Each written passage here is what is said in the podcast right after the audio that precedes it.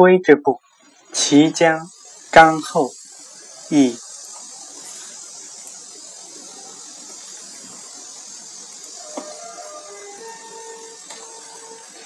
晋公子重耳出奔齐国，齐桓公把宗族中的姑娘嫁给他为妻，并且还送给他二十辆马车。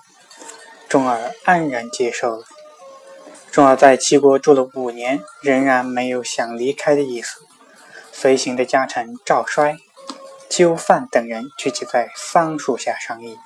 这时，正好有养蚕的女奴在树上采桑叶。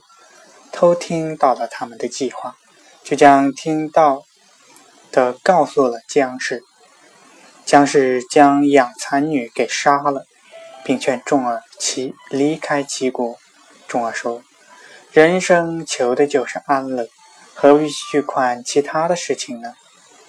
姜氏说：“夫君是一国公子，被迫出奔到齐国，追随夫君的臣子个个都愿。”意为夫君效死命，夫君如果不急于重返晋国，夺位报答臣子，只是一味留恋妻子和贪图享乐，臣妾实在是为夫君感到惭愧。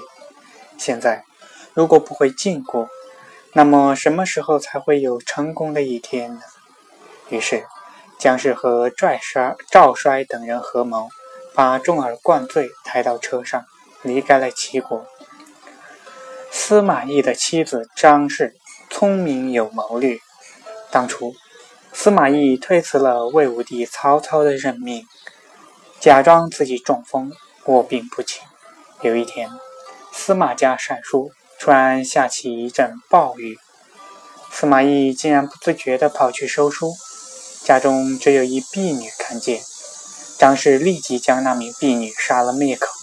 自己则接替了婢女煮饭的工作。